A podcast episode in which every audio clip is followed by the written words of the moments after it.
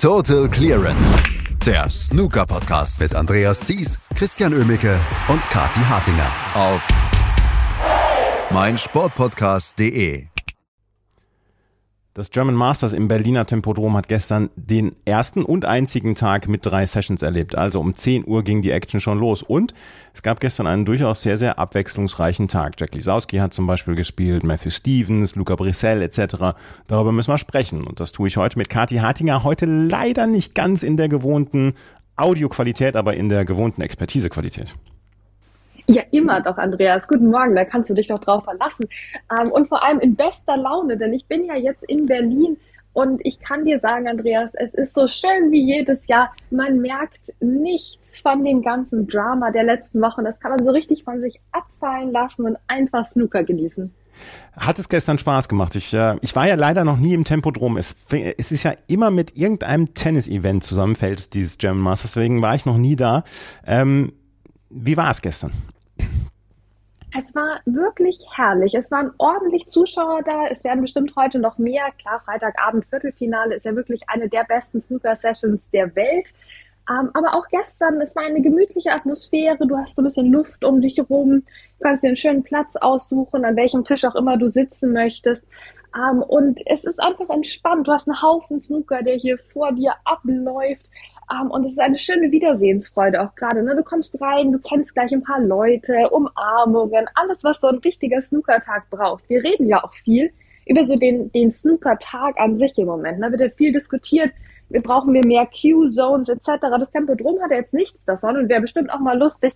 Aber trotzdem passiert außenrum so viel, was du beobachten kannst, was du wahrnehmen kannst, Leute, mit denen du reden kannst. Also es wird einem sicher nicht langweilig im Tempodrom und da haben wir jetzt noch gar nicht über die Matches gesprochen. Und über die Matches sprechen wir nämlich jetzt.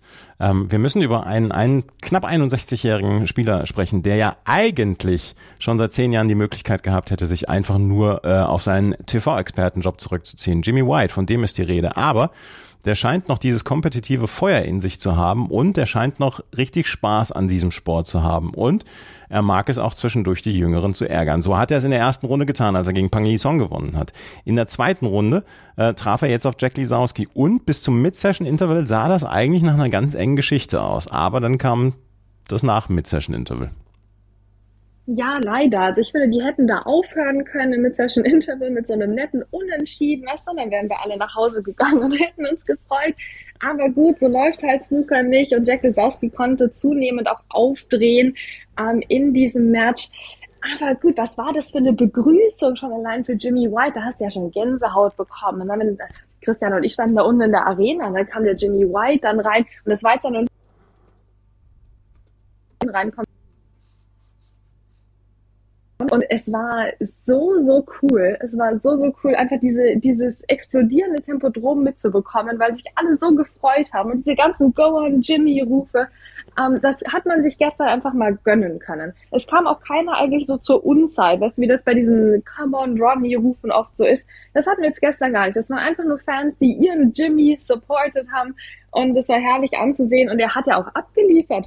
Jimmy White hat den ersten Frame gegen Jack Lesowski zu null gewonnen, ja, mit tollen Breaks. Das war ein, ein grandioser Auftakt von ihm, ein konzentrierter Auftakt. Und das müssen wir auch immer wieder betonen. Ne? Der freut sich natürlich über die Anfeuerungen und über den Support der Fans, aber der badet da drin nicht, Andreas. Der ist konzentriert, der ist geradezu verbissen am Tisch, der spielt und spielt und spielt und blendet alles andere scheinbar aus. Ähm, na, weil es geht ihm um den Snookersport, um das Match. Und das, glaube ich, unterscheidet ihn von äh, anderen äh, Legenden des Snookersports, bei denen dann vielleicht doch eher so der Spaß ein bisschen im Vordergrund steht. Ne? Und das, das, das wollen wir jetzt nochmal mitnehmen und dieses Turnierfeeling erleben. Nee, Jimmy White möchte am Tisch stehen und Bände lochen und ein Match gewinnen. Und das hat er gerade am Anfang halt super gemacht.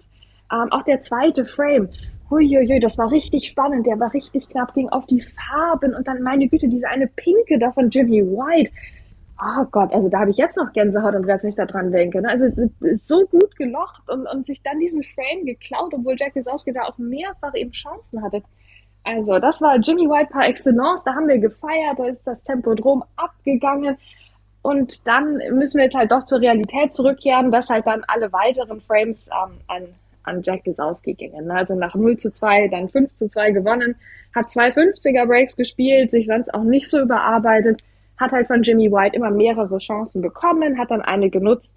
Viele Frames waren knapp, unter anderem Frame 4, unter anderem auch der allerletzte Frame, wenn Jimmy White mit 52 gespielt hat und dann ging es nicht mehr weiter und, und Jack Lesowski hat dann noch abgeräumt.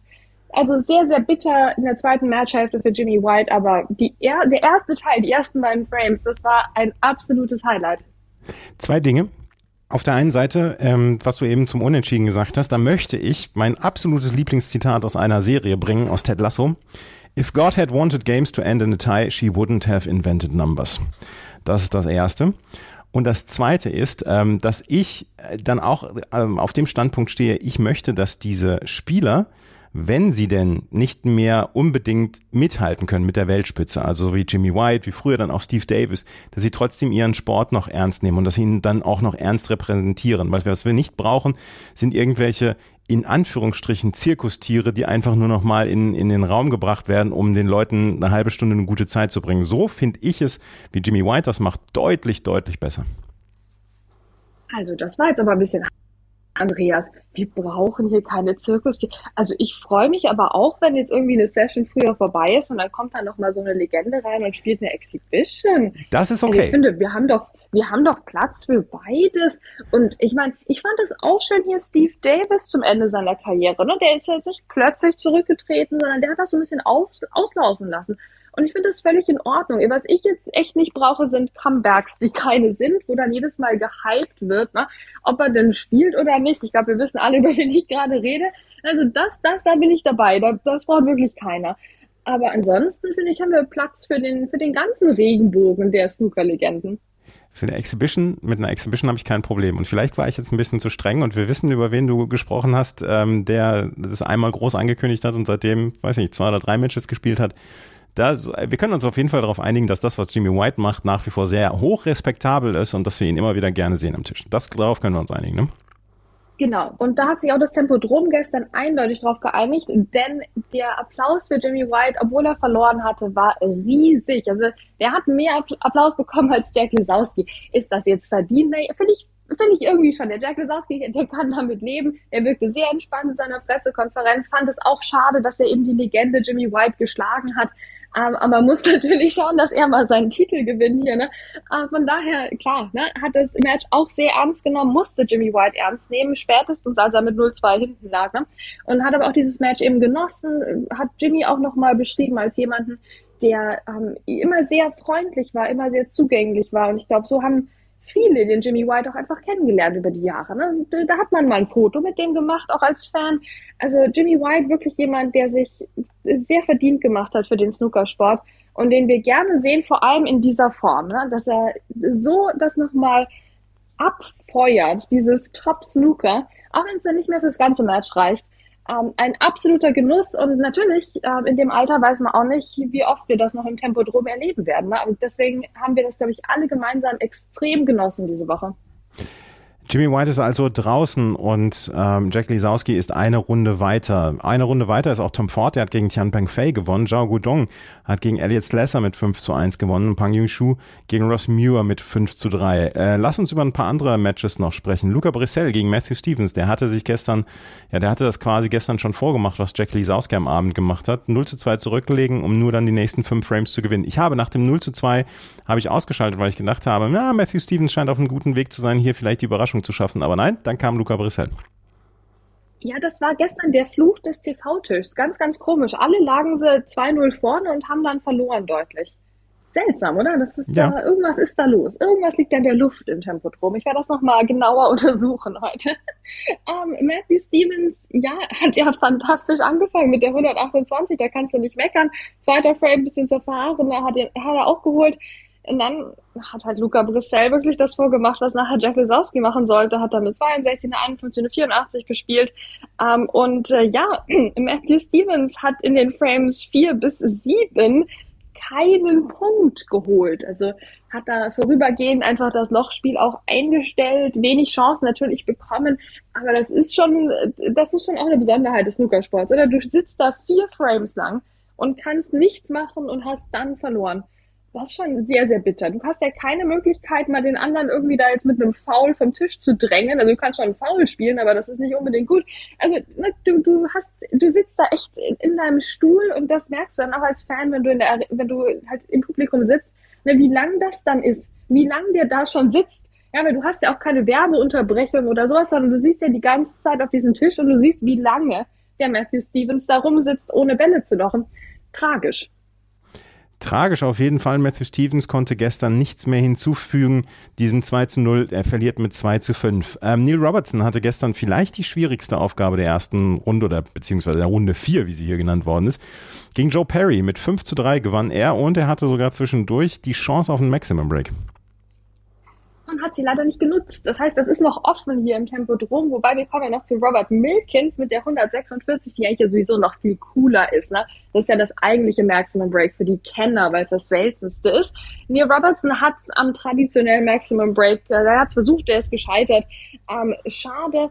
Joe Perry war sehr gut unterwegs. Also hier haben wir jetzt niemanden, ähm, der irgendwie dann das Spiel eingestellt hätte. Nee, er hatte Chancen, er hat sich erarbeitet aber gerade auch wieder in der zweiten Matchhälfte hat dann der letzte Clou gefehlt, um die Frames auch zuzumachen und dann gegen Ende wurde Neil Robertson immer stärker. Wir haben wirklich immer dieselbe Geschichte in diesen Matches hier ähm, und hat dann abgeschlossen eben mit der 96 und der 118.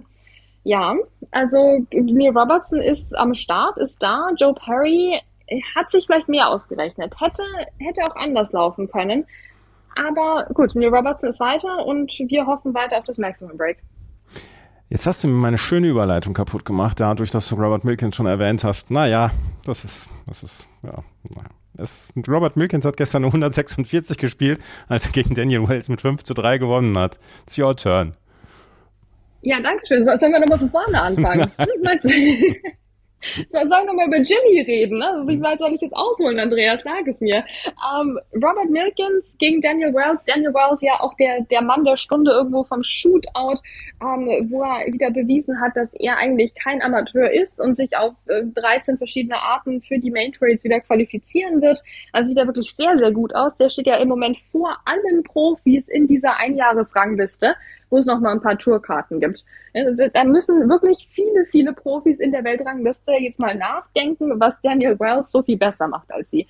Gestern auch Daniel Wells sehr gut eigentlich, war ein ausgeglichenes Match. Er hat auch einen Century Break gespielt, die 125. Ähm, aber letztlich war Robert Milkins ein Tick effizienter, auch gerade im Breakbuilding in der ersten Matchhälfte. Ähm, er, er, hat einfach die knappen Frames geholt und hat eine Chance weniger gebraucht als Daniel Wells. Und am Schluss hat er dann diese 146 gespielt so ein seltenes Break, ne? einmal pink, sonst immer schwarz, ähm, passiert nicht oft, aber im Tempodrom, also hat also das Tempodrom wieder abgeliefert hier für die besonderen Breaks, für die besonderen Momente. Ähm, natürlich im Moment das höchste Break des Events, kann man sich ja ausrechnen und könnte natürlich noch übertroffen werden durch einen Maximum Break heute beim Viertelfinale, was ich, wie du merkst, krampfhaft versuche herbeizureden. Aber auch diese 146, sehr, sehr, sehr cool von Robert Milkins. Ich weiß nicht, ob es das Tempo drum aushält, wenn in einer der besten Sessions des Snooker-Jahres dann noch ein Maximum gespielt wird.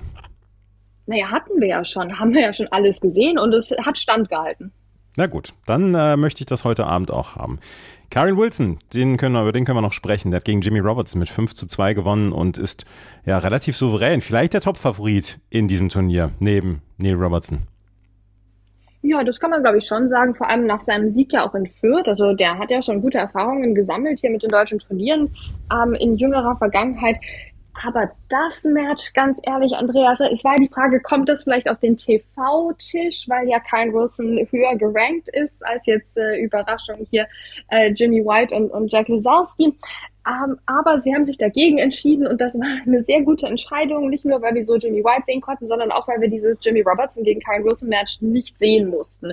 Ähm, das war ein Match wie so ein wie so ein Autounfall, aber ein harmloser, ne? niemand verletzt oder so, aber du willst, weiß ich, dein Auto schon verschrotten, aber jetzt kannst du es vorher noch mal ein bisschen kaputt fahren. Das war die Einstellung von Jimmy Robertson in diesem Match. Ne? Also der hatte das eigentlich schon verloren, bevor er überhaupt am Tisch stand der, der hat so komisch und volles Risiko gespielt und das hat meistens überhaupt nicht funktioniert und hat Karen Wilson wunderbare Chancen beschert. Manchmal hat es dann richtig grandios äh, funktioniert, wo er dann so ein äh, fantastisches Cross-Double gespielt hat oder meine Safety wirklich komplett auf den Punkt kam. Aber ansonsten war das ein, ein sehr seltsamer Auftritt von Jimmy Robertson, was einfach gerade die, die Risikoeinschätzung anging. Und auch so, ja, da haben wir ganz früh im Match, hat er schon so ein Hit and Hope gespielt, wo du dich auch gefragt hast, ey, Junge, trink mal, trink mal Kamillentee, ne? Und beruhig dich nochmal, das ist ein Ranglistenturnier, ja, und jetzt nicht ein Computerspiel. Ähm, äh, wirklich ein seltsamer Auftritt von Jimmy Robertson. Kyle Wilson konnte sich so richtig reinspielen. Und das ist natürlich ein Match, dafür bist du dankbar, ne? Da konntest du hier ein paar Breaks auspacken, warst selten gefährdet, ähm, und äh, hast ja alles so ein bisschen, hast dich so richtig warm spielen können für die nächsten Runden. Aber ja, Jimmy Robertson, was war das? Also das haben wir uns an vielen, vielen Stellen im Match gefragt. Jimmy Robertson, was war das? Jack Lisowski ist eine Runde weiter, trifft heute Abend im Viertelfinale auf Zhao Guodong ein. Weiteres Viertelfinale steht schon fest, Tom Ford gegen Karen Wilson. Und ähm, wir können sagen, dass heute Nachmittag noch vier Matches gibt. Neil Robertson gegen Chris Wakelin, Luca Brissell gegen Robert Milkins, Louis Heathcote gegen Ali Carter und Ricky Warden gegen Pang Yung Shu. Das sind vier sehr reizvolle Duelle, wie ich finde. Du auch? Oh ja, das ist definitiv so eine Session, wo du alle vier Tische angucken möchtest. Ne? Also da geht's drum, jetzt hier sich die besten Plätze zu sichern im Tempo drum, äh, dass du echt die volle Breitseite mitbekommst, dass du alles sehen kannst, weil sich da zu entscheiden, ich glaube, das dauert zu lange. Bis du dich da entschieden hast, an welchen Tisch du gehst, ist schon ein Session Interval. Ja. Und heute Abend gibt es dann das Viertelfinale. Eine der besten Sessions des Snooker-Jahres. Und ähm, dann werden wir morgen natürlich hier wieder darüber berichten bei Total Clearance.